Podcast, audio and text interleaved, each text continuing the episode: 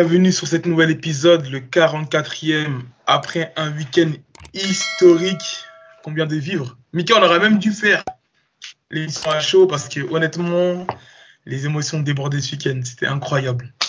Ouais, franchement, c'est. En fait, j'ai même pas grand chose à dire parce que pour une fois, je vais sortir que le positif. Je vais même pas parler du négatif sur, euh, sur aucune des performances des Français ou autres.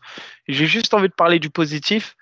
Ça a été un week-end de ouf. Et, euh, et franchement, j'y reviendrai, mais mention spéciale pour le public. Vraiment, je pense. Vraiment. Vraiment, je pense que et la réussite des Français et la victoire de certains Français, euh, ils ont pu aller chercher dans les ressources parce qu'il y avait ce, ce public de ouf. Et, euh, et, en plus, je tiens presque à m'excuser parce que j'avais dit à un moment donné dans une vidéo, ouais, je sens pas la hype, euh, j'ai pas Effectivement. Je disais. Tu... Le... Non, mais t'es pas, t'étais pas le seul, Mickey. Hein. Même sur Twitter, il y en a même qui disaient que ils étaient plus hypés par Ares que par l'UFC Paris, mais en fait, il...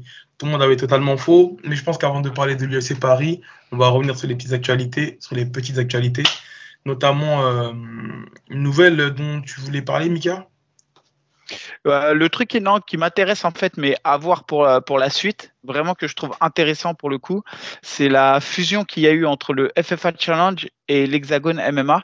Ouais. Euh, L'Hexagone, j'ai l'impression que là, ils ont changé le fusil d'épaule. Ils ont organisé à Abu Dhabi. J'ai cru comprendre qu'ils organisaient en Allemagne et qu'ils allaient organiser aussi aux États-Unis. Ah, Donc, oui. ils ont ils ont trouvé d'autres investisseurs et ils sont sur d'autres créneaux. Et en fait, sur le circuit de la France, comme ils veulent rester en France, ils se sont associés avec le FFA Challenge et ça va devenir le l'Hexagone euh, MMA Challenge, quelque ouais, chose comme ça. C'est ce que j'ai vu, ouais. Et en fait, ça va être, euh, bah, ça va être pour les combattants pro qui désirent faire leurs armes sur le circuit pro justement, et ceux qui arriveront à s'illustrer euh, auront la chance ensuite d'évoluer sur euh, l'organisation Hexagone MMA. Donc, la... okay. en gros, ah, voilà ce que j'ai ah, pris à l'international, quoi. Une sorte de, de road to l'hexagone, quoi. C'est un peu ça, c'est un peu ça. Et, euh, et du coup, je, je, trouve le concept archi intéressant pour le coup. Ouais. Et, euh, et, je pense que ça va être intéressant, surtout d'ici un an, quand en fait on va voir les premiers Français qui vont évoluer euh, bah, à ce qui était le FFA Challenge, mais maintenant le l'Hexagone Challenge entre guillemets et qu'on va les voir ensuite arriver sur l'hexagone, euh, sur, sur les gros plateaux d'hexagone, parce que ça va nous permettre de suivre leur évolution, de suivre les combattants. Et donc, du coup, j'ai hâte de voir, parce que jusqu'à maintenant, euh, comme je disais, ils avaient des bons combattants, mais ils n'ont jamais réussi à faire les, des, des bonnes fight cards. Ouais. Et, euh, et peut-être que là, ça, c'est, c'est la clé du succès. Donc, euh, et comme je suis Ah, dans une, euh, comme je suis dans une bonne ambiance, une good vibes pour le MMA, et ben je ne, voilà, je, je, j'encense la, l'initiative qui a été prise. C'est ça. Et avant de rentrer euh, dans le vif du sujet, n'oubliez pas de vous abonner. Et euh, la semaine dernière, Mika, on était dans les locaux d'RMC pour les cours circuités. Euh, Lorsqu'il y avait la soirée UFC, j'ai perdu contre Pugila et j'avais dit que si je perdais, je devais lui faire une petite dédicace et dire à tous les abonnés de la chaîne d'aller suivre du Pugila. Et honnêtement, c'est du très très lourd ce qu'ils font. Donc voilà, ma promesse est tenue. Je pense qu'on va rentrer dans le vif du sujet. Mika, on, on va aborder euh, la fight card, le, le débrief d'Arrest 8 et l'UFC Paris. On garde le meilleur pour la fin quand même. Donc, Ouais. euh, Arrest 8, euh, on, on y, on y était. Euh, il y a eu pas mal d'annulations de, combats, mais finalement, euh, il y, a, y y eu pas mal de bons combats. Est-ce qu'il y en a un que tu as retenu, toi, particulièrement? Bon, il y en a deux. Euh, le combat pour moi, performance de performance de ouf à Lunai. Voilà, je, je pense que on a vu euh, le Alunai qu'on attendait. Ouais. Euh, il, a, il a gommé, il a effacé cette contre-performance du, support- du 100% fight. Ouais. Euh, Kroll qui a été un combattant malgré le, le short notice entre guillemets qui a été un combattant valeureux mais qui clairement était en dessous de euh, qui nous a montré un panel technique en pied-point euh, incroyable. Donc euh, gros voilà bah, de toute manière je crois qu'ils ont reçu le performance de la soirée. C'est ça, les deux, ouais. Ouais, combat de la soirée. Donc, Voilà. repartent avec les 10 000 euros chacun. C'est ça. Donc, euh, bah, malgré l'annulation du combat Gomis à Lunai, on a un combat qui a été élu performance de la soirée. Donc, on n'est même pas sûr que si ça avait été Gomis, ça, ça, ça aurait été un, un- comment dire, un fight of the night. Ouais. En- Franchement, une performance de fou, que ce soit Alioun par sa capacité à, à débiter et que ce soit Kroll par sa capacité à surprendre, parce qu'il a aussi fallu euh, euh, soumettre Aliounai au deuxième round. Donc, combat à rebondissement, mais largement dominé par Alioun et grosse performance d'Alioun et content en plus que, euh, que ce soit récompensé par une, une performance de la soirée. C'est ça, c'est- c'est ça. Ouais. non, je suis d'accord avec toi. Et le deuxième combat, après, d'une part parce que l'opposition était belle et deuxièmement parce que je m'en cache pas, euh, Teddy Violet c'est euh, un ami. Euh, le combat de Riles Soudela face à Teddy Violet, j'ai trouvé que c'était un, super combat, équilibré, mené dans l'ensemble quand même par Riles, faut le féliciter. Super game plan, il a bien profité de son allonge, un bon jeu au sol. le genou sauté qui a en fait il a fait un excellent premier round. En début round. et Teddy a survenir un peu dans le troisième round mais, euh, mais c'est vrai qu'il mérite sa victoire et euh, il faut le féliciter. Et je pense qu'à euh, 70 kilos, il va apporter des bonnes choses, Riles, dans la catégorie 70. Et, et, du coup, ça laisse présager des, des bons futurs combats pour lui au Ares. Donc, félicitations à mm. tous les deux. Et, et Maud Chevalesque a fait quand même un, beau combat. Ah, il a fait le show, ouais.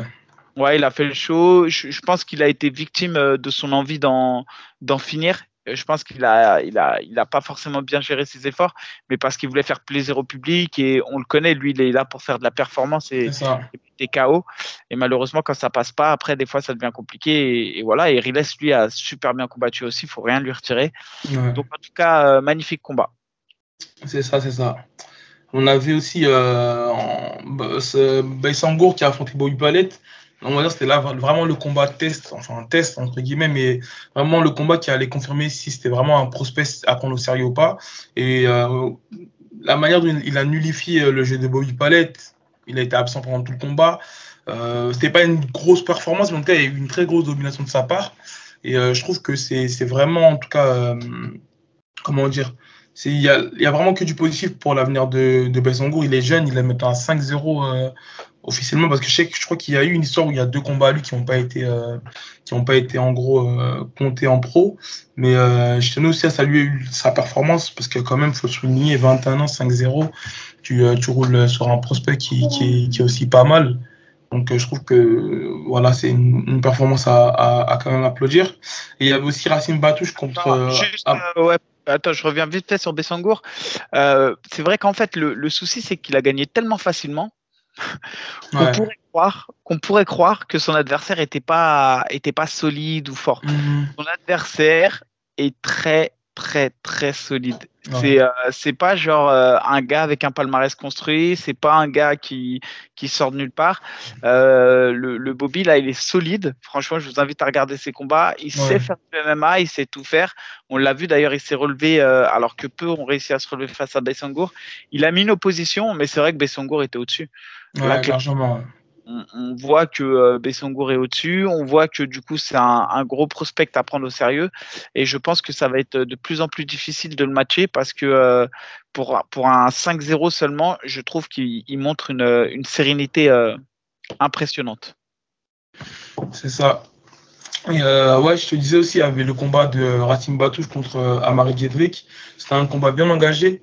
Ratim Batouche, il, il faisait ses débuts, je crois, à l'époque au Contender 100% Fight il venait du sol, il avait, il avait complètement arrêté les mains pour se consacrer qu'au kickboxing. Et là, il a fait un, beau retour parce que bah, il, avait, il avait une opposition très solide et c'était un, combat vraiment engagé. Je trouve que même s'il n'y avait pas eu, je pense, le combat d'Aline contre Tona Kroll, je pense que ça aurait pu être le combat de la soirée parce que je trouve qu'il y avait vraiment des beaux échanges.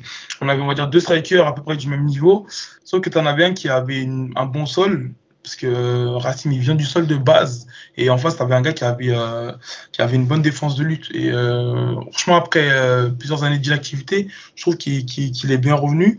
Et franchement je pense qu'on pourra quand même compter sur lui dans, dans les dans les futurs prospects chez les welterweight je crois non? C'est les welterweight. Moins de 70 hein. chez ah moins de 70 Racine Batouche, euh, ou en tout cas, il a fait toute sa carrière à 70. Alors là, peut-être à 77, mais ça m'étonnerait. Euh, Racine Batouche, très solide, qui, euh, bah, lui, de la FFA, euh, de la team Manicourt. Et, bah, je crois que maintenant, il, est, il représente l'US Juif. Non, il s'entraîne en, en fait, il s'entraîne en kickboxing à l'académie des boxe Saville-Juif, mais mais il s'entraîne en MMA à la FFA. Après, je sais pas qui était dans son coin pour être honnête, j'ai pas j'ai pas regardé. il a justement Nicolas Filipponi est un coach de Vif. Ah, Pascal Arène Non? Moi, je sais pas. En tout cas. C'est ça, c'est ça, c'est ça, c'est ça, En tout cas, très très solide en, pied-point. Il montre des belles choses. Euh, pour être honnête, moi j'avais déjà vu au 100% fight, il frappe fort. Et effectivement, c'est un, des prospects à prendre au sérieux euh, chez les 70 kilos.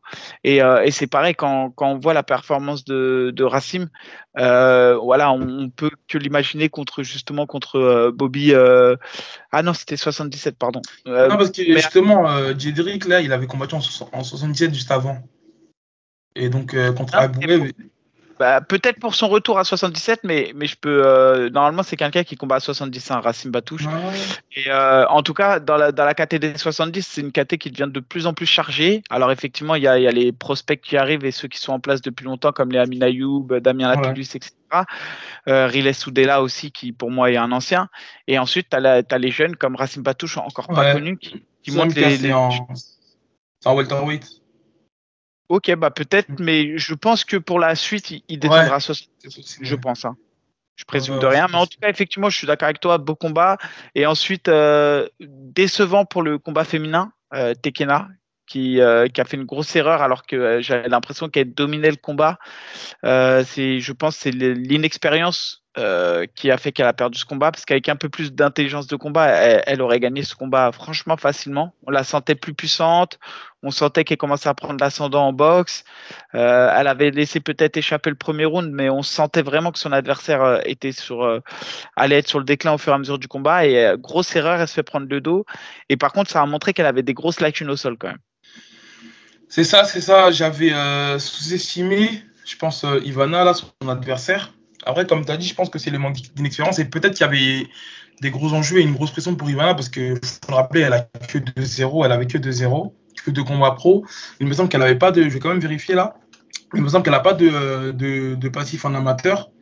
En tout cas, il n'y a, rien écrit sur Tapologie, contrairement à son adversaire qui, a, qui avait 4-0 en professionnel et un palmarès de 5-1 en amateur. Donc, elle reste quand même euh, beaucoup plus expérimenté. Après, c'est ça. Et après, j'ai l'impression que c'est peut-être Ivana qui a pas su faire le, combat qu'il fallait, parce qu'en tout cas, j'ai vu ces deux combats à elle, j'ai vu ces deux combats à Ivana, et honnêtement, je l'ai trouvé euh, largement au-dessus euh, au-dessus euh.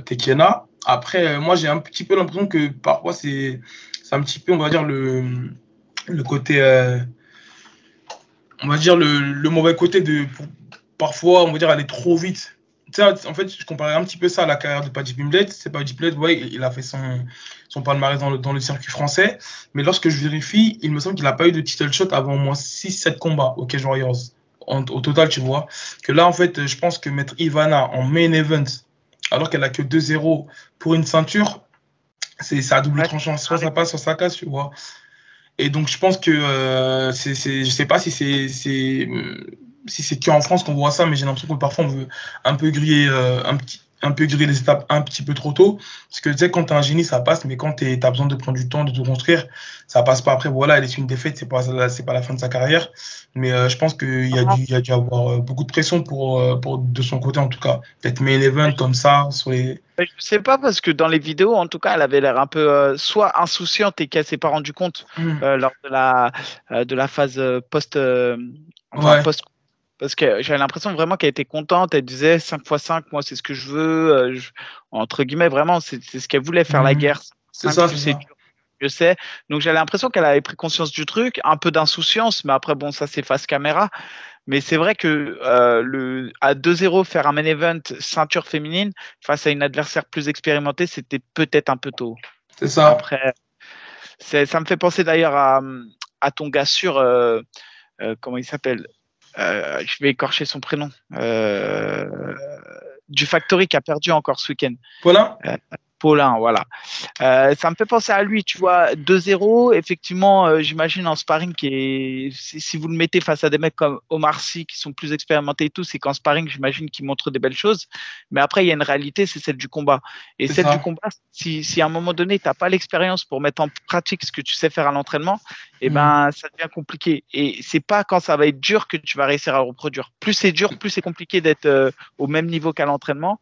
Et j'ai l'impression que c'est un peu la même chose pour lui c'est que parce qu'il montre des belles choses à l'entraînement, on essaye de le mettre euh, un peu vite sur le devant de la scène. Et j'ai le sentiment qu'aujourd'hui, les deux challenges qui lui ont été proposés au Ares, le premier au Marcy et ce week-end le, euh, le russe, et c'était trop dur pour lui. Hum, hum. Non, je, suis, je te rejoins complètement parce qu'en en fait, juste avant, je sais pas si je l'avais dit en vidéo ou en off, mais euh, je trouvais que c'était pas le bon match-up pour Paulin parce que tout simplement, Omar, il a perdu contre Omar Sy. On va dire, euh, ce qui lui avait défaut, c'était la lutte, les, les, défenses de takedown. C'était pas que, la lutte, c'était en fait c'est du MMA. C'est ça. Bien sûr, bien sûr, bien sûr. Non, je, suis d'accord avec toi, mais en gros ce que je veux dire c'est que Omar Sy s'est imposé grâs à la lutte. Ok, tu es d'accord avec moi? C'est ça, il a montré, il a montré que son MMA était largement supérieur. C'est-à-dire qu'il a montré qu'à un moment donné c'était plutôt euh, serré debout et du coup il a pas pris de risque, il est parti au sol. Voilà, tu vois. Et en gros, ce que je veux dire, c'est qu'on sait que Omar Sy, c'est pas un lutteur de formation. Genre, c'est pas un lutteur qui, qui a été en équipe de France de lutte et tout. Et euh, son adversaire qui lui ont proposé, là, Igor Glasgow, déjà, il s'était déjà affronté aux amateurs. Paulin, il avait, il avait perdu justement à cause de sa lutte. Et en fait, vu que Paulin, il a perdu, on va dire, à cause de la lutte face à Omar Sy, je trouvais que c'était pas du tout le bon match-up. Parce que voilà, quand on dit, certes, il monte des belles choses à l'entraînement, il n'a pas encore l'expérience requise pour le reproduire en combat, ce qu'il nous a montré. Donc moi, en tout cas, de, de, mon avis, euh, voilà, j'aurais préféré le voir face à un striker, tu sais, qui puisse quand, essayer de, de prendre ses aises dans la cage, de, de, de, se relâcher un petit peu, mais je trouvais que c'était pas vraiment le, c'était pas le bon match-up tout simplement de le mettre face à, face à un lutteur là maintenant. Et euh, voilà, ça, ça a confirmé, on va dire, un petit peu mes pensées, son, son, euh, sa performance de, euh, de, vendredi soir. Après, voilà. Mais regarde, à contrario, par exemple, Slim Travelsi chez les poids lourds, a affronté pour la deuxième fois un gars beaucoup plus expérimenté que lui, ouais. s'est imposé et aujourd'hui champion du arrêt, je crois, à 4-0 seulement. À 5-0 là maintenant. Non, je, suis d'accord avec toi, c'est à double tranchant en fait. Soit ça passe, soit ça casse. C'est ça, soit ça passe, soit ça casse. Après, moi aussi, hein, je, pas, je, je pense qu'à un moment donné, l'expérience joue. Euh, Slim, lui, il a aussi l'expérience du haut niveau en lutte qui lui permet de gérer, je pense, les émotions en MMA, chose que les autres n'ont pas. Ils n'ont pas une carrière euh, pro dans d'autres disciplines. Donc, effectivement, c'est peut-être plus compliqué pour eux de, de gérer le, le, stress. Et en tout cas, félicitations à Slim qui m'a encore impressionné par son, euh, son niveau de lutte parce ouais. que l'adversaire c'était quand même solide, on l'a vu. Euh, et donc, euh, bah, j'ai hâte de le voir par la suite. Et lui, je pense sincèrement hein, qu'il n'est pas très loin euh, de signer à l'UFC. Bah, il y avait Mike, Mike justement, le matchmaker des, des, des, grosses catégories de l'UFC qui ont devant qui il a performé, qui a été justement le voir dans, dans, dans les vestiaires. Donc, honnêtement, moi, je pense qu'il serait peu qu'on le voit d'ici 2023 signer à l'UFC. Honnêtement, c'est vérité. Hein, il a, moi, j'aime beaucoup son style. Sa manière de lutter, elle est très intelligente et tout c'est surtout que dans les poids lourds, il n'y a pas euh, actuellement déjà à l'UFC, on sait qu'il n'y a pas beaucoup de, de lutteurs, donc on, on, recherche des de lutteurs. Et en plus de ça, on sait qu'il n'y a, a, pas beaucoup de monde euh, chez les poids lourds. Euh, lui, il est quand même tunisien, même s'il combat sous le, euh, en France, etc., et qu'il s'entraîne en France. Je pense qu'il représente la Tunisie. Euh, ouais. On n'a pas de combattants à part Mounir euh, Laziz à l'UFC. Donc, c'est aussi une manière pour l'UFC de, euh, de toucher un pays, de toucher. Donc, je pense effectivement qu'il a, il a grandement ses chances euh, pour signer à l'UFC. C'est ça, c'est ça. Et ensuite, le, le, dernier combat sur lequel je vais revenir, et, et c'est un peu une déception. Après, je l'apprécie beaucoup, mais c'est Samir Faidin. Franchement, je j'arrive pas à comprendre comment euh, des fois il fait des performances extraordinaires il est il a du génie dans sa manière de combattre. C'est quelqu'un qui est un peu euh, foufou. Et en fait, j'ai l'impression qu'il se bride. Euh, et c'est ça que j'arrive pas à comprendre parce que mmh. lui, il performe quand il arrive à exceller dans sa folie. Et quand il se bride, c'est là où ça va pas. Et j'ai même l'impression qu'il se fatigue plus quand il se bride que quand il fait ses coups de pied retournés, ses trucs, ses machins. Ouais. Mmh. Et, euh, et, et, en fait, c'est toujours pareil depuis le Cage Warrior où il a perdu la ceinture, c'est-à-dire que on voit que Samir, là où il a des problèmes, c'est face aux lutteurs. Ça a toujours été ça. Dès qu'il y a un lutteur qui vient le coller ou autre, il a du mal à se dépatouiller de ça, il perd de l'énergie en sortant de la lutte, et, euh, et ensuite c'est compliqué pour lui de développer son striking. Et en fait, à chaque fois, ça se répète. Là, on avait un Brésilien, à chaque fois, déjà, il boxait pas mal, le Brésilien. Il esquivait. il a... un... un Anglais, mais d'origine euh, du Pakistan, je crois, Mika. Ah ouais? Bon, je crois que c'est un Brésilien. En mmh. tout cas, euh, il, il, esquivait bien et, euh, et j'ai trouvé franchement qu'il a, il a, il a non, il est... sur... il a ah ouais, il était solide. Hein. Il était solide. Hein. Même les timings euh, qu'il avait. Euh, c'est ça, c'est les timings. Pour les single leg là, c'était, c'était pas. Et... Ouf, hein amené au sol et des fois il, il, collait contre la cage, il égrenait le temps, il reboxait, il remettait, il faisait semblant de vouloir boxer pour aller coller. En fait, il a, il a vraiment dominé le combat et surtout il a mené, il a guidé le combat. Et ouais. donc voilà, ça c'est le, le, combat. En fait, j'attendais vraiment euh, Euh, je sais pas s'il a eu conscience de l'enjeu parce que je pense que c'était quand même un combat qui était euh, qu'il allait le propulser vers la ceinture et, euh, et là bah forcément ça le il va falloir, ça, il va falloir qu'il reparte sur un rush de au moins trois victoires. C'est ça, c'est ça. En tout cas, ouais, sur l'ensemble global, c'était un, un, un, bel arrêt avec une belle ambiance. Mais là, hâte d'être au prochain. On, aura... Euh, ouais, ah, mais juste pour revenir sur celui-là, le seul truc, je sais pas comment c'est possible, et c'est vrai, hein, j'ai re-regardé et tout, parce que je me suis fait duper moi aussi. J'étais persuadé que Dana White, il était annoncé euh, sur le RS, et ma mm. parole, ma parole, j'étais persuadé que Dana White et, euh, et, au final, non, pas du tout. Bah... je n'arrive pas à ressortir l'information qui me fait dire qu'il était là. J'ai pas entendu, moi, de confirmation, j'ai entendu des rumeurs de base, je crois que c'était pour le mois de mars. C'était que des rumeurs. Il n'y avait aucune confirmation. Après, finalement, bah, il n'était pas là au mois de mars. Et je pense que les gens ont dû euh, se faire cette déduction-là tout seul, tout seul parce qu'il y avait l'UFC le, le, lendemain. Mais Dana White, il n'était même pas là à son propre événement. Donc, euh, moi, personnellement, j'avais des doutes en but. Je, je, regardais un petit peu, euh, enfin, je regardais même beaucoup leur, leur actualité. Genre, en story, il n'était pas là. Mais c'est vrai qu'il y avait des rumeurs qui disaient ça. En tout cas, moi, je n'avais entendu aucune aucune. Euh, Mais déjà, je trouve, j'aurais pas pensé une seconde que Dana White ne se déplace pas pour la première en France. Franchement, j'aurais jamais cru. Alors apparemment, c'est parce que son fils faisait le premier match de football américain de la saison, quelque chose ah comme ça. Il a absolument assisté à ça, si j'ai bien compris. Et il s'est pas. D'ailleurs, euh, je pense que Mika s'excuse euh, à cause des bruitages, parce qu'il niait, il niait, il niait jusqu'à ce que vous venez à mon secours et que vous confirmez que ce soit bien lui. Mais vrai, je pense. Jusqu'à un mec qui l'a dit euh, à Bercy euh, lors de l'UFC, il est venu me voir, il m'a dit ouais, en fait, c'est ton truc qui bloque et qui frotte sur le. Et après, effectivement, je me suis rendu compte que c'était ça. Désolé. Ça, Accepté. D'ailleurs, en, parlant de Bercy, euh, on va revenir sur cet événement qui a eu. J'en suis encore ému, Mika, qui était en plus en tant que consultant sur RMC. Bravo à toi, mon, cher Mika. Alors, comment c'était cette expérience? Franchement, euh, encore une fois, hein, au-delà des performances des combattants, je, je, retire rien de leur performance. Hein. Les cinq Français ont performé, comme j'ai dit. Euh, je reviendrai même pas sur les points négatifs des uns ou des autres. Je, je retiens que le positif. Mais au-delà de ça, vraiment, le, euh, celui qui mérite le plus d'applaudissements, c'est le public. Franchement, ça m'a fait plaisir de voir un public aussi réceptif que ça. C'est-à-dire que le public, il était chaud pour le combat des Français, mais même pour les combats des étrangers. C'est-à-dire que quand il y avait des belles actions, ça applaudissait. Franchement, on a eu un public. Euh, on n'a plus rien à envier, genre aux, Anglais. Moi, je sais que peut comparer l'ambiance en Angleterre et tout, euh, avec le show, euh, le soutien que Paddy Pimblet reçoit en Angleterre, etc. Franchement, en France, dès, dès, que Benoît ça a été le premier combattant français à être rentré dans l'arène, il y a quelque chose qui s'est passé.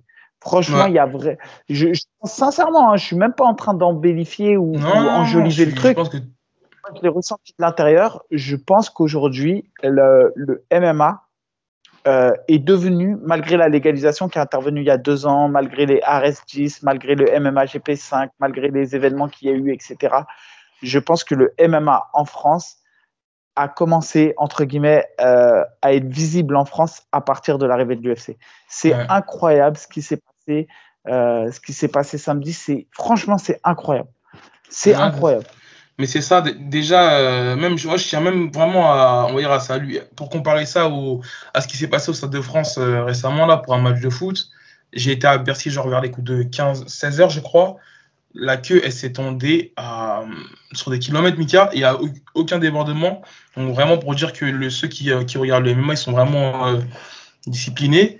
Et euh, non, sur, euh, sur, sur l'ambiance, euh, honnêtement, c'est vrai qu'on critique souvent le public français à dire que c'est des bons hueurs et tout.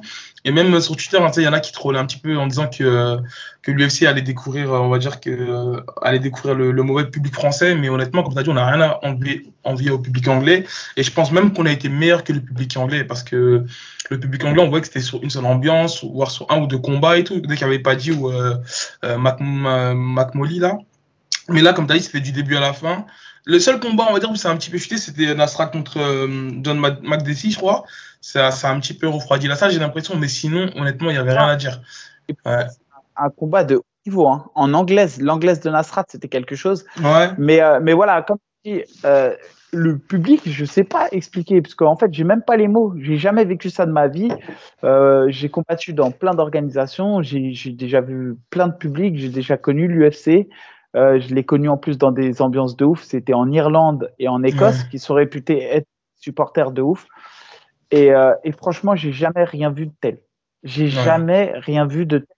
Et même en France, euh, quand tu regardes les Glory, euh, ou que tu regardes le Bellator, etc. Hein, c'était euh, c'était quelque chose le Bellator quand même, faut pas faut pas nier, mais mm. rien de comparable. Non non non, c'était pas comparable. Ouf, Et c'est là que tu vois, c'est là que tu vois que l'UFC il y a quelque chose qui, en fait l'UFC ça a été comme euh, le, baril de pétrole, ça veut dire que l'étincelle était déjà là et l'UFC a ramené un peu de carburant et, là il y a eu une symbiose il y a vraiment une symbiose entre euh, les combattants français et, euh, et, le public.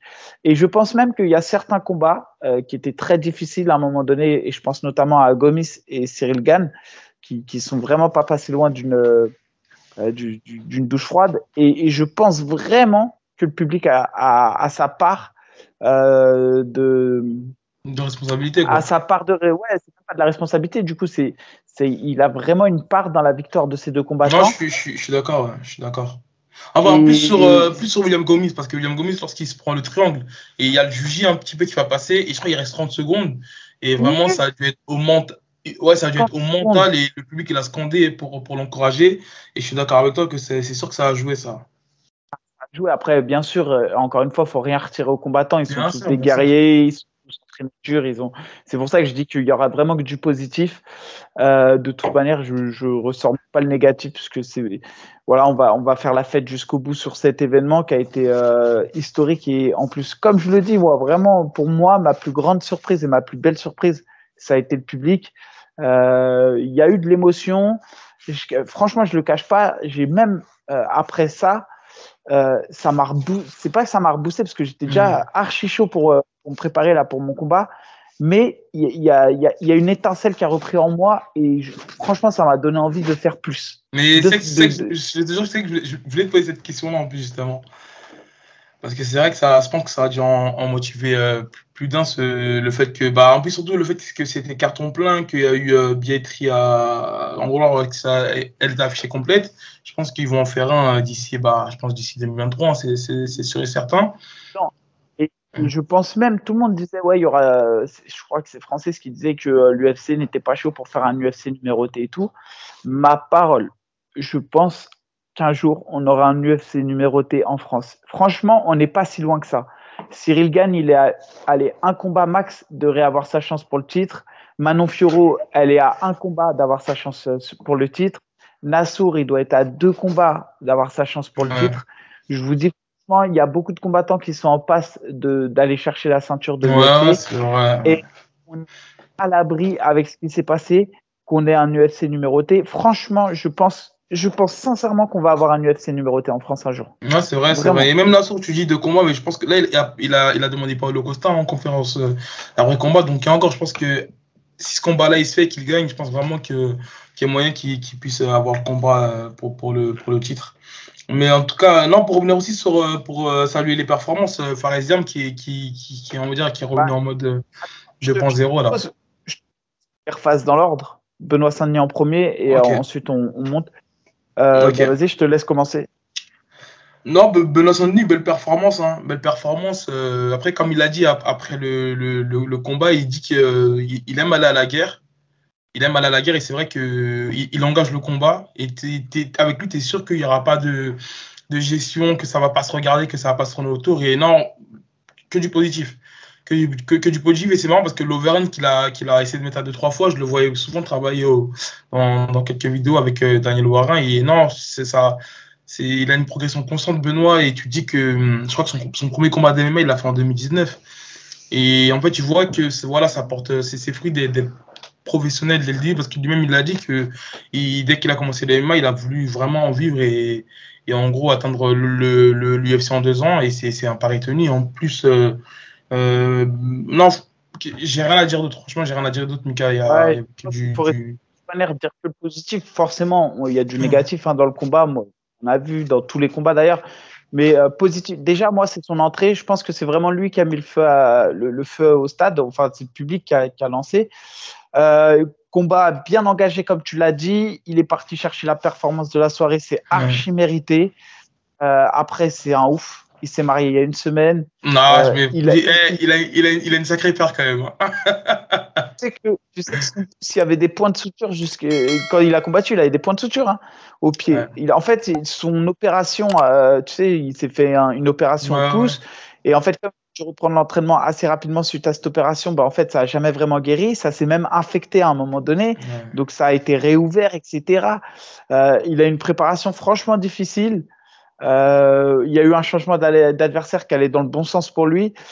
Et, là, il a prouvé qu'il était largement au-dessus de l'adversaire qu'ils lui ont proposé. Il a la performance de la soirée. Donc, franchement, il va pouvoir faire une belle lune de miel. Il va pouvoir guérir, prendre son temps et, euh, revenir fort. Deuxième combat en 70 kilos, deuxième victoire. Euh, la KT des 70, elle est difficile. Donc, hâte de le voir pour la suite. C'est ça, c'est ça. Et juste après, on a les Farizam qui enchaînaient contre un nouveau venu aussi qui a été signé justement pour, euh, pour, euh, pour Fares, euh, Michel Figlak, un Polonais du Cage Warriors. Et honnêtement, je suis, je suis surpris par la performance de Fares parce que là, la manière dont il est venu, il a clairement prouvé et montré qu'il avait sa place à l'UFC et que voilà, le fait qu'on disait que Fares il tirait un petit peu trop ses combats, qu'il n'avait pas montré ce qu'il savait faire, là, il, on a vu qu'il en voulait. Même sur des, sur, sur, des beaux takedowns et tout, on a vraiment vu qu'il en voulait notamment sur sa boxe. Il a vraiment montré qu'il avait des, mauvaises intentions, qu'il voulait faire mal, qu'il voulait finir le combat. Et euh, rien, à dire. En tout cas, il signe un, beau retour à, à l'UFC en tout cas. Deuxième victoire chez les moins de 70 kilos, ça c'est pas rien non plus. Euh, quand bon, contre euh, Terence McKinney. Là, sur, en fait, c'est celui qui, pour moi, sur le papier, avait l'opposition la plus difficile en termes de ranking entre les deux. Euh, Franchement, c'était pas un cadeau. Euh, le Polonais, il avait un gros parcours amateur derrière lui. Euh, il avait plus d'expérience au final pour moi que, que Fares. Euh, et au final, Fares, il l'a franchement, il l'a, il l'a surclassé sur sur l'ensemble des rounds. il l'a amené au sol là où on s'attendait pas. Il boxait en combinaison. on l'a vu mettre des, des phases de 3-4 coups. On le sait, c'est super difficile en MMA. Euh, pour moi, c'est celui qui m'a le plus surpris dans sa progression. Entre son dernier combat et, le combat de là, pour moi, il y a vraiment une progression. Et, euh, donc, je pense que le, choix de, la, de Stanford, enfin tout ça, euh, ça a payé. Et que même le fait d'être parti du UFC et de revenir, je pense que c'est quelque chose qui, lui a fait changer de, mentalité et qu'il aborde aujourd'hui ses, ses, combats différemment. Après, et encore, Mika, hein, je crois que c'est dans, dans, hein? J'allais dire, qu'il faudra qu'il m'explique sa, phrase de la fin. Un Pepsi bien frais, chacal. Je veux savoir s'il a un sponsoring avec Pepsi ou ah, s'il l'a dit genre euh, pour un pari ou pas. C'est pas possible autrement. Je crois que c'est les émotions, je crois. mais euh, non, en cas, j'allais dire, euh, mais son, son camp, il l'a même pas fait à Sanford. Hein. Il a, il a fait exclusivement à Lyon. Hein, donc, c'est vrai. Voilà, mais il y a peut-être, tu vois, euh, dans sa manière d'aborder la vision du MMA, j'ai quand même l'impression qu'il est revenu avec une, une manière plus globale de visualiser le combat de MMA. Tactiquement, techniquement, j'ai vraiment senti que euh, son coin a changé aussi. Hein. C'est plus le même coin. Euh, ouais, c'est vrai. c'est vrai tu vois. Je pense qu'il a, il a, il a compris que c'était un travail, que oui, il fallait faire croquer les amis ou, ou qu'il y avait l'amitié, mais au-delà de ça, il y a la performance qu'il mm. se doit de faire et qu'aujourd'hui, euh, il a tout fait pour, euh, pour performer. En tout cas, je suis content pour lui. Non, c'est pas une performance, hein, ça m'a un petit peu fait rappeler au Fares qu'on voyait, qu'on voyait à, à l'Open Midland, c'est sur les, sur les coups dans sortie de clinch et tout, là, j'ai, j'ai, j'ai, j'ai vraiment apprécié. Et euh, non, j'ai vraiment apprécié. On reste sur les Français, même, gars Que les Français, même. Ouais, ah non, après, il y a un Là, c'est Nathan Wood contre euh, Jourdain. Franchement, Mais juste avant ça, quand même, une petite, euh, un petit clin d'œil à Abus Magomedov, qui a, qui a, qui a, celui qui a gagné son combat avec le, son front kick. Là. Un Allemand, en fait, c'est un, un, Caucasien qui représente l'Allemagne. Donc, euh, je voulais juste saluer sa performance parce qu'il a aussi pris le Performance of the Night avec Benoît Saint-Denis. Je le connais, ouais, ouais, je le connais. Mais euh, en fait, ouais, je salue sa performance parce que bah, c'était euh, expéditif et il était programmé à plusieurs fois, en fait, euh, sur plusieurs cartes différentes, à Abu Dhabi, sur la Thaïlande. Et à chaque fois, je ne sais pas fois, il y avait des annulations. Donc, il marque un. Bah, pour un premier combat à l'UFC, il marque, un, il marque quand même le coup, quoi. il a arraché. En plus, son adversaire, il pensait avoir été arrêté trop tôt, mais franchement, non. Donc, c'était à préciser. Donc, tu disais Nathaniel Wood contre Charles Jourdain. Ouais, franchement, faut en parler de ce fight. Moi, je, franchement, je voyais Wood euh, vainqueur. Je l'avais dit. Hein. Attention à Nathan Wood. Et surtout, il a des couilles, hein, Nathaniel Wood. C'est euh, un gars qui est monté de catégorie hein, pour affronter Charles Jourdain. Parce que Nathaniel Wood, il combat à 61 normalement. Là, il est monté à 66. On a vu qu'il y avait quand même un déficit de puissance. Et franchement, il a fait le combat parfait. Euh, Jourdain, quand tu vois la performance de Jourdain face à Burgos et la dernière performance de Nathaniel Wood qui était revenu après une blessure, Franchement, mm. Jourdain, pour moi, était, euh, était favori, mais je savais que Nathaniel Wood, il a, il a ce mental de guerrier et qu'il va au bout. Et euh, il m'a pas fait mentir. Après, j'aurais, dans la manière, j'aurais pensé qu'il allait mettre plus de low kick, etc. Et en fait, il a débordé euh, Jourdain sur la pression et sur sa manière de boxer. Hyper hermétique. Mm. Il, a, il, a, fait une belle anglaise. Il a collé, il a mis sol. Et c'est là que, pareil, les Anglais, je trouve que franchement, ils ont de l'avance sur le MMA. Euh, lui, c'est un gars qui venait du Cage Warrior. Je l'avais déjà vu euh, à l'époque au Cage Warrior. Et c'était l'un des premiers qui mettait les calf kicks. C'est vraiment l'un des premiers qui a, qui a, mis à jour les, les calf kicks euh, en MMA. En tout cas, ce, ce gars-là, il est à suivre. Euh, et, et, je pense que, par exemple, lui qui évolue normalement dans la catégorie de Taylor Lapidus, 61 kg, c'est un combat, mm. mais je, je signe fois pour le voir. Mais euh, tu, tu, parles d'une déficit de, de, puissance de, dans le côté de, de Nathaniel Wood ou de Charles Jourdain? J'aurais pensé que Nathaniel Wood allait avoir un déficit de ah, puissance. Ah, ok, ok. Parce que moi, je trouvais que c'était Charles Jourdain qui avait justement un déficit de puissance, même au niveau des, des, des frappes. Ça, ça, ça touchait. Tu voyais qu'il y avait plus d'impact quand Nathaniel Wood il engageait. Et justement, j'ai trouvé que Charles Jourdain il avait vraiment un déficit de puissance, en tout cas, pour, euh, pour ce combat-là, tu vois.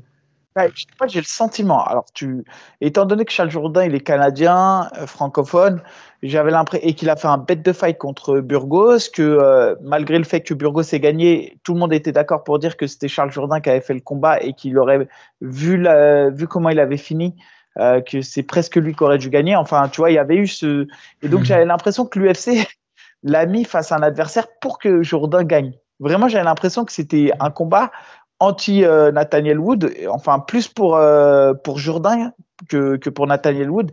Et au final, c'est pour ça que je dis c'est doublement mérité pour euh, pour Wood qui monte de catégorie, qui affronte Charles Jourdain en short notice. Moi, Charles Jourdain aussi était en short notice.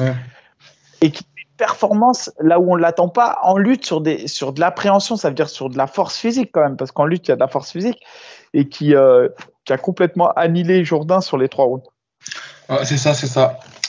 Et euh, juste après, on avait William Gomis, euh, le nouveau français fraîchement signé contre Jarnos Eren, dont on en parlait au début. Euh, Mika, aussi belle, gestion de sa part. Honnêtement, belle, gestion de sa part avec des, des takedowns, du, du, contrôle, du ground and pound. Honnêtement, j'ai bien aimé. Il a, il a, sécurisé le combat.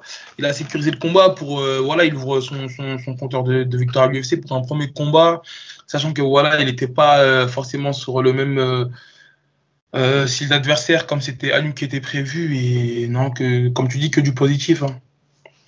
Là, on reste que sur le positif. Euh, bah, belle performance. Le, truc le plus positif euh, qu'on va ressortir de ce combat, même si c'est sur une action négative, c'est sa sortie de triangle. Là, on voit qu'il est prêt à tout donner. Franchement, le triangle était verrouillé, le bras était tendu à un moment donné. Son adversaire était même venu chercher la jambe de Gomis il n'a pas tapé, il est sorti petit à petit, il s'est pas inquiété et il est sorti, euh, il est sorti au bon moment. Ah, franchement, que, que, demander de plus? Euh, Là encore une fois, je dis merci public parce que je pense qu'il a joué sa part. Euh, je retire rien au mental de guerrier de, de Gomis, mais encore une fois, je suis persuadé qu'à ce moment-là, le public a, a, joué son rôle et, et même dans la tête de l'adversaire, quand on entend la foule acclamer ton, ton, enfin supporter l'adversaire que tu es presque en train de soumettre, je pense que ça fait douter, tu vois. Tu dis ouais. Et, euh, donc voilà, euh, bravo à William pour cette victoire, c'était le plus important. Euh, moi, je l'avais vu. en fait, j'étais parti aux toilettes et j'ai croisé Nassour et justement, il, avait, il était en train de faire ses bandages, même pas 30 minutes avant son combat ou trois quarts d'heure. Franchement, il avait le sourire aux lèvres, il était insouciant. Enfin, ouais, il avait envie, quoi. Il n'était pas stressé. Je sais pas si c'est mais il était bien, quoi. Il était, il était vraiment bien. Et, et je pense qu'il fera des belles choses aussi par la suite. On espère en tout cas. D'ailleurs, il y a même euh, Nganou qui l'a qui a dit que voilà que ce, ce, petit-là sur Twitter, il a dit en gros que ce petit-là était à surveiller euh, pour, euh, pour, ses, pour ses prochains combats. Et euh, en Coco Main Event, finalement, on a, il y a eu toute cette polémique autour du combat de Nasruddin face à Joachim Buckley qui devait se faire en prélim. Finalement, je pense que lors du, du face-à-face, ils ont vu que ça sortait la poudre. Donc, ils l'ont mis où il méritait d'être. Nasruddin contre Joachim Buckley. deux gros rounds de Nasruddin euh, Buckley qui vient un petit peu, euh, qui reprend un petit peu le dessus sur, euh, sur, sur le troisième round. Après, je pense que c'est un peu compliqué quant à ce genre d'adversaire-là qui a un peu rien à perdre. Tu voyais que, en fait, quitte à se faire contrer en fait, au troisième round, il s'en foutait. Il voyait qu'il avait deux rounds de retard. Le mec, il dit, vas-y, fais que je, vais, je mets la marche avant. Donc, c'est un petit peu, j'ai l'impression, casser le jeu de la sourdine jeu. Après, il y a aussi le fait que Nassour, déjà, je pense qu'il a voulu. En fait, il y a eu l'effet pervers d'avoir un public aussi, euh, aussi chaud. C'était qu'ils ont voulu faire le show et le spectacle et ils ont voulu. Euh, et tous, ils ont voulu vraiment marquer le coup. Et je pense que c'est dans la gestion d'énergie. Après, on a vu Nassour à, un endroit où on ne l'attendait pas, c'est qu'il a lutté. À un moment donné, il a lutté Buckley, il s'y attendait absolument pas. Euh, je rappelle que le premier round, Nassour, il finit en grand pound. Le deuxième round, il a deux doigts de l'étrangler. Donc, je pense que comme c'est phase de combat où il est peut-être moins à l'aise qu'en boxe, il, utilise plus d'énergie. Et je pense que c'est c'est même pas une mauvaise gestion de cardio, c'est juste que euh, il avait envie de faire plaisir et, qu'il a tout fait pour finaliser le combat. Il a été généreux, hein. il a été généreux. Généreux. du regard euh, du côté spectateur, et je pense que sur l'ensemble, ça, ils ont vu la même chose. À partir du combat de Nassour, euh, je sais pas s'ils ont vu la différence de niveau qu'il y a pu avoir entre les, les combats qui sont déroulés avant Nassour et après Nassour. Ouais, euh, tu parles de. Le combat de Nassour-Buckley. Ensuite, Whitaker a réélevé le niveau face à Vettori. Et ensuite, on a eu vraiment le, euh, le, combat. Quoi c'est presque au même niveau que Whitaker, Vettori, les deux derniers. Mais j'ai trouvé vraiment, et c'est là qu'on voit que Nassour avait sa place sur la même carte, c'est que pour moi, dans l'intensité du combat, dans la difficulté du combat, dans mm. c'est sur des détails, des déplacements, sur le, euh, sur le suspense, sur euh, la tension du combat. On voyait clairement que le combat de Nassour Buckley, c'était un, un, combat de, de plus haut niveau que ce qui s'est fait avant. Je ne sais pas si les gens ont ressenti ça, mais il y a vraiment de la tension du combat. Euh, il y avait vraiment une, une opposition qui était. On voyait que le niveau était élevé, quoi. Vraiment, j'ai senti. Je suis d'accord, je suis d'accord. Hein. Et euh, en plus, comme tu, comme tu dis, là, il a lutté. Euh, je pense que Buckley ne s'y attendait pas. Et on commence à, à le voir dans d'autres domaines. Nassour, même face à Yann il, il avait. Il, a, il, il, avait été emmené le combat au sol, il avait emmené le sol à un moment donné. Là, il emmène le combat au sol à deux, reprises avec des beaux, avec des beaux double legs, des bons timings. Donc, voilà, là, il commence quand même à, à montrer qu'il n'est pas que fort en anglaise, mais qu'il faudra se méfier le salut que, à l'avenir. Euh, j'ai hâte de voir maintenant Nassour, euh, parce qu'on peut se questionner quand même sur un 5 rounds. Euh, j'ai hâte de le voir face à un adversaire comme Vettori ou comme Costa qui est sur une victoire.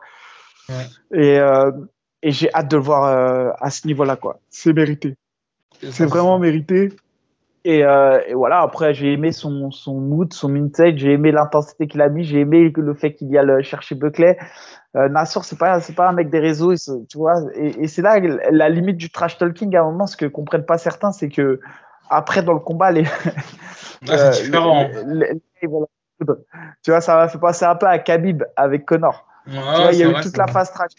Après, il s'est fait déborder Khabib. Et, euh, Connor, il s'est fait déborder dans la cage. Et Khabib, il disait, voilà, tu vois. Et en fait, c'est là où ils ont pris leur véritable revanche. Ça, ça. Et j'ai l'impression que Nassour, c'est des baffes main ouvertes, c'était un peu pour humilier Buckley, ah, tu bien vois. Sûr, Bien sûr, bien sûr, mais bien sûr. Tu vois qu'il avait un petit sourire narquois et puis même dans la manière dont il, le cadrait, il lui a coupé l'espace. et, tu, et, je pense que Buckley, il, sentait vraiment le danger. Parce qu'à un moment donné, tu vois Alain faire des petites feintes et tu vois Buckley réagir direct. Tu voyais vraiment qu'il sentait, en danger. C'est là aussi où Buckley il est fort. Après, il s'est fait remonter les bretelles au troisième round à Buckley dans son coin. Mais il est revenu dangereux hein, sur le troisième round. Donc, euh, gros, franchement, gros combattant Buckley quand même. Ouais. Et euh, bah, on va passer au main event quand même. Franchement, euh, Mika, pour être honnête même avec tout le monde, quand j'écoutais les dernières, les dernières interviews de Cyril, je perdais pas espoir, mais je m'étais dit que j'ai l'impression qu'il avait une baisse de motivation. euh, avec euh, tout l'engouement qu'il a eu, avec euh, même, le, même il a dit le fait qu'il commence à se mettre, euh, même qu'il se met financièrement à l'abri, qu'il avait déjà eu une chance au titre, je te le jure que là, peut-être que les gens vont dire que j'abuse, que je suis un pro Cyril, je m'en bats les couilles. Mais vraiment, je disais qu'il était bon. Mais ma parole, qu'il a, il a vraiment élevé le niveau d'une manière, c'était, je m'y attendais pas. Franchement, je ne m'y attendais pas pour être honnête. Et en plus, tu sais ce qui m'a aussi surpris, c'est que voilà, ça s'est pas su en public, mais tu sais qu'il y a trois semaines de ça, je ne veux pas dire qu'il s'est pété la côte, mais il s'est fait la côte en entraînement justement. ça, savait tous. On ne l'a pas dit parce que pour, le, pour préserver le secret, mais on le savait tous. On savait tous que c'était pété. Enfin, c'était un secret de polichinelle. Pour ceux qui étaient euh, sur le, le, bassin parisien et enfin sur le, la métropole, tout le monde. Enfin, dans ah, le je, je parle. Je pensais, je savais pas que ça, que, que ça le savait, tu vois. Après, euh, après, on ne savait pas exactement. Mais moi, je savais. Franchement, j'en aurais jamais parlé de ce Euh, mmh, pour être honnête. Bien sûr. Là, euh, comme quoi, comme quoi la langue de bois, c'est limite. Non, mais là, c'est même pas de la lampe de bois. Bien sûr, franchement, c'est du secret professionnel, je viens de te dire. Professionnel, en plus, c'est pas comme si euh, je, là vraiment j'étais 100% team Gann, vraiment à 1000%. Euh, c'est vrai que j'ai eu euh, avec elle, voilà, j'avais pris parti pris, mais moi sinon je suis team Gann à 100%, il n'y a pas de souci. Et en plus de ça, c'est pas des choses qui se disent. C'est franchement c'est mesquin de balancer une info comme ça. Euh, mais bon, euh, après moi, ce que j'ai, ce que parce que Gann, au début, il a fait du Gann. Hein. Dans le premier round, euh, premier round demi, il a fait ce qu'il sait faire, euh, sans emballer le combat et tout. Et en fait, c'est le scénario parfait qui s'est déroulé parce que c'est ça qu'on voulait voir. Ça veut dire c'est pervers du côté parce que moi, je voulais le voir dans la difficulté. Donc euh, ça fait un peu bâtard de dire ça, tu vois. Non, mais, je pense que c'est une interrogation qu'on se posait tous de savoir comment il réagit, comment comment ça. Et en fait, le fait qu'il ait été touché, sa capacité à se remettre dans le combat, son fight quick n'a pas été entamé, bien au contraire, et son agressivité qui a été décuplée carrément. Ça veut dire qu'il est arrivé à un stade où, euh, après avoir été touché, c'est là où il a réussi à, mettre plus de rythme, à continuer à mettre en place son game plan et avoir cet instinct de tueur qui, euh, parfois, on dit bon gamin. Et c'est là que j'ai senti vraiment qu'il avait envie de lui faire mal. Même quand tu vois qu'il touche euh, Tuvasa, il lui, met, il lui met limite les coups que euh, Francis met dans ses grands points. Tu vois, il n'y avait plus de précision. C'était des gros coups de poing marteau. Limite, il y en a un qui est passé mm, derrière la tête. Et, euh, et, au final, je trouve que c'était le plus beau scénario parce qu'on a eu un combat qui était engagé. Ça a répondu à nos questions et nos interrogations sur son, sur son mental. Euh, le travail de destruction, bah, on connaît, c'est ce point fort, c'est qu'il détruit petit à petit. Et aujourd'hui, on sait qu'il finalise quoi. Quand il accélère, il finalise. Et on sait que, euh, tu vois, s'il n'avait pas été touché, je suis persuadé qu'il aurait emmené le combat en 5 rounds et qu'il aurait gagné par la décision. Euh, et le fait d'avoir été touché, je pense que ça a bousculé, ça a mis du rythme. Et, et c'est pour ça aujourd'hui qu'on a qu'on a eu ce combat et cette performance de la soirée. Et bravo à Tuvasa quand même. C'est ça. C'est ça, en plus qu'il a, il, avait dit hein, lorsqu'on qu'on l'avait dans l'émission, quand tu lui as demandé le pronostic, il a dit troisième round. Il a dit allez, troisième round, on, on arrête le combat. Après, voilà, je pense que les gens n'ont pas fait, euh, pas fait attention à son, à son pronostic. Mais ouais, non, il, a vraiment mis la barre haute, comme tu as dit. Euh, début de round, il fait, du, il, fait, il, fait du, il fait ce qu'il sait faire. Et c'est vrai que euh, je voulais. Premier round, euh, il est serré, l'air de rien. Parce que tu ouais, vas cadre. C'est vrai, que là, en tant qu'arbitre, bah ouais. s'est dit que ça va être chaud à, scorer quand même. Hein. Parce que là, tu as, as deux qui est champion, donc il n'y a pas le délire de il est champion, c'est à l'autre d'aller engager le combat. Non, là, les deux sont contenders, tu vois. Ah, le deuxième round, euh, il y a eu quand même deux ascenseurs des deux côtés. Donc c'est un truc de ouf. Après, il y a quand même Cyril qui touche beaucoup plus. Et troisième round, bah, gros, c'est magnifique. Franchement, ce qui s'est passé, c'est. C'est ça. Le, ça. le travail, le travail pas du ventre, franchement, j'aurais jamais cru qu'à ce niveau-là, ça pouvait détruire autant. J'aurais jamais ouais, son, son, son, intelligence de combat, ses, ses, réflexes. Et moi, ce qui m'a surpris au-delà de, du, du, travail sur le bas du corps, remonter à la tête. Et en, et en fait, à ce moment-là, je sais pas si euh, tu vois ça, il fait semblant d'être sonné. Parce qu'il attend vraiment que Cyril il engage. Et tu as vu l'overhand de ouf qu'il met. Et t'as Cyril qui a ce bon réflexe-là d'esquiver. De, de, je sais pas en fait s'il le, il le prend plein pot, ça c'est indéniable. Mais par contre, je sais pas s'il fait exprès de tituber. Ou si, ah, euh... sincèrement, que Tuvaza est touché. Je pense que Tuvaza, maintenant, il a senti que Cyril appuyait bas du corps. D'ailleurs, à chaque fois que Cyril mettait un coup, Tuvaza, tu voyais, il se pliait pour anticiper le coup. Et derrière, il, préparait son gros overhand. Ah, franchement, combat de ouf. Et il y a eu un gros travail de jab aussi. Hein. un gros travail de jab. Euh, je suis pas sûr qu'il ait pas le nez cassé, hein, Tuvaza. Ouais, c'est ça. Bah, en plus, euh, il, fait un bon travail de jab juste après qu'il se fasse connecter. Donc, c'est ça, ça a permis à tu vois, ça de ne pas rentrer et ça a permis à Cyril de, de, de, de, bien se reprendre. Ah ouais, y a, et, franchement, euh, moi, ce qui m'a surpris, c'est vraiment l'esquive et l'hypercute en fait. C'est ça qui a, qui a. Tu, disais quoi? La lune de miel en Bulgarie. Vas-y, toi, arrête. Donc, euh, non, en tout cas. Hein? Sur l'UFC, le, celui qui m'a quand même le plus impressionné de tous les combattants, c'est Whitaker. Whitaker, j'ai trouvé que c'était celui qui avait le plus gros niveau de MMA. Sa capacité à annihiler euh, Vettori, incroyable. Incroyable. Ouais, ouais, c'est vrai. Après, pour être honnête, j'ai pas, j'ai pas vraiment apprécié ce combat. Mais après, je sais pas, je pense que c'est Vettori, c'est Vettori qui me pose problème. Euh, je crois quand, quand, quand je vois un, un, combat de lui, mais c'est vrai que. D'ailleurs, je trouve que je trouve que ça pourrait, ça pourrait être un beau combat, Nassourdine contre Vettori. Les, euh, Nassourdine Vettori, Nassourdine Costa, c'est un peu la même chose. Après, dans des profils, un beaucoup plus puissant et qui va tout donner au premier round, l'autre un peu plus dans la gestion quand même, mais c'est un peu les mêmes mhm. profils.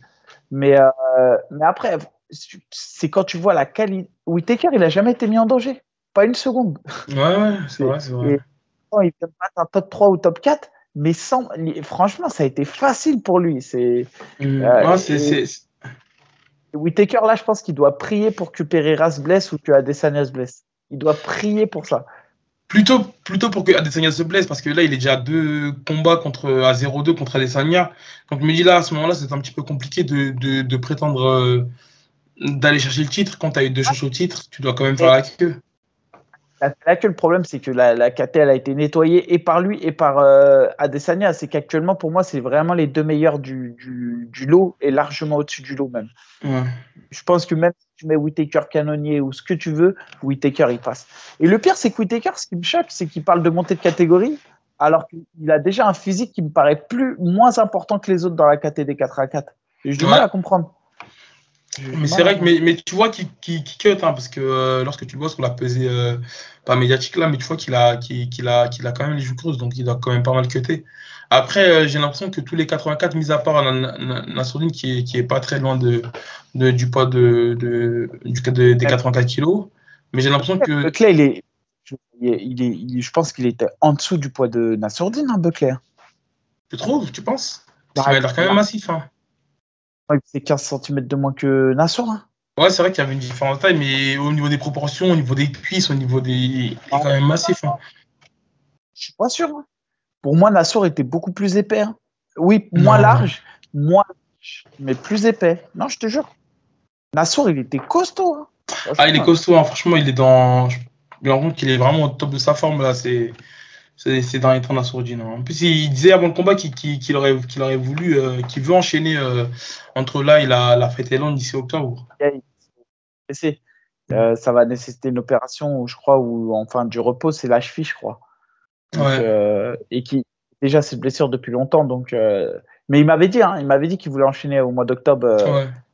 C'est que lui il aimait bien quand, quand tout s'enchaînait. Malheureusement, il va y avoir une coupure. C'est ça, c'est ça. Bon, Mika, je crois qu'on a fait le tour. À part si tu avais quelque chose à rajouter. Après, non, je dis l'épisode là, il n'y a pas de croustille, il n'y a rien. Franchement, j'ai juste envie de, de, de, savourer ce qui s'est passé ce week-end. Euh, je continue sur la bonne vibes. Par contre, euh, ça va pas durer longtemps. le, mauvais, le, mauvais, Mika arrive très bientôt là. Mais, mais, voilà, après, c'est euh, quand, quand, on devra dire euh, ce qu'on pense réellement des combattants et de leur performance, on dira les points négatifs. Mais, mais là, sur l'UFC, je voulais vraiment souligner le côté que positif des combattants, les féliciter. Et, euh, et merci encore une fois vraiment au public. Euh, je pense vraiment que le MMA, il a tourné une page, je l'aurais dit, et je pense que ça va se ressentir sur les événements comme le MMA GP, le RS, euh, l'Hexagone. Je pense qu'aujourd'hui, euh, il faut se servir de ce qui s'est passé à l'UFC pour convertir les fans du UFC en fans de MMA. C'est-à-dire qu'aujourd'hui, euh, on n'a pas les fans d'un sport, on a vraiment les fans d'une organisation et il faut réussir à drainer un peu ces fans de l'UFC euh, vers ce qui se fait euh, peut-être à un niveau moins, moins important ou surtout à un stade de la carrière où les combattants sont pas encore assez connus. Et, je pense qu'on va y arriver et je pense que les prochains événements seront de plus en plus remplis et que ça va permettre aux combattants d'être mieux payés et que du coup ils vont mieux se préparer et que le niveau français va augmenter. Donc vraiment, je pense qu'on est dans un cercle vertueux et, euh, et, merci à tout le monde, vraiment. Et merci à ceux aussi qui suivent la chaîne. Il y a eu beaucoup, beaucoup de gens que j'ai croisés euh, samedi qui, euh, qui, qui, connaissaient plus la chaîne que mon parcours de combattant. Donc, merci à eux, ça fait plaisir. Et, et franchement, vous, vous donnez de la force, même si vous avez donné de la force aux combattants à, à l'UFC ce samedi. Ça m'a aussi donné de la force pour, pour le combat du mois de décembre. Et donc, voilà. Bravo à vous. Merci à toi, Mika, pour tes belles expertises et pour ton, ton professionnalisme, en tout cas. et euh, c'est ça. Belle préparation, en tout cas, bonne préparation à toi pour le combat euh, contre Karl. Ouais, bah, mon, premier, mon premier entraînement de Fight Week ce soir. Ok, ok, bah, let's go, Mika, en tout cas. Mettez en commentaire un Team Lebou ou Team Amoussou. Ah, c'est et... pour rien. la dictature. La bah, écoute, on se retrouve euh, la semaine prochaine. Euh, on se fera un petit débrief de Shimaev euh, Nadiaz. Entre temps, peut-être qu'il y aura un épisode euh, en fonction, en fonction des, des, horaires de Mika. Et, en réalité, franchement, j'ai l'impression que Shimaev, ça, il va rouler sur Nadiaz, pour être honnête. Franchement, avec pour être honnête avec, avec les retournements de situation qu'il y a eu ces derniers temps, fais attention. D'ailleurs, petit, petit aparté, il y avait pas de, de bon monde là, lors de, de l'UFC Paris, genre Saint-Pierre, euh, Nganou, euh, Kamar Ousmane. Et d'ailleurs, j'aurais vraiment voulu que Cyril euh, call out euh, Nganou. C'est vraiment dommage. Il demande la ceinture. Nganou, il est là. Ah, euh, Cyril, trash talk un petit peu, s'il te plaît. Bah, mais non, tu veux trash talker quoi, gros? Euh, Nganou, il te dit il y a Une 5, revanche 6... à Paris. Non, Nganou, il est, il est out pendant 5-6 mois encore. Il le dit. Ah oui, c'est vrai, c'est vrai, ouais, vrai que j'ai oublié ce facteur-là. Dans, dans 5-6 mois, euh, normalement, tu mets Cyril Gann. Franchement, je vois pas comment Cyril Gann. Euh, soit il n'y a pas le combat qui se fait entre Miocic et John Jones d'un point de vue business, donc du coup pas de ceinture intérimaire euh, pour eux. Mm. Et du coup ils mettent une ceinture intérimaire pour Blade face à, à Gann, ou soit ils mettent la ceinture intérimaire entre John Jones et Miocic. Gann doit affronter Blade parce que c'est comme ça, c'est le tournoi qui se dessine actuellement.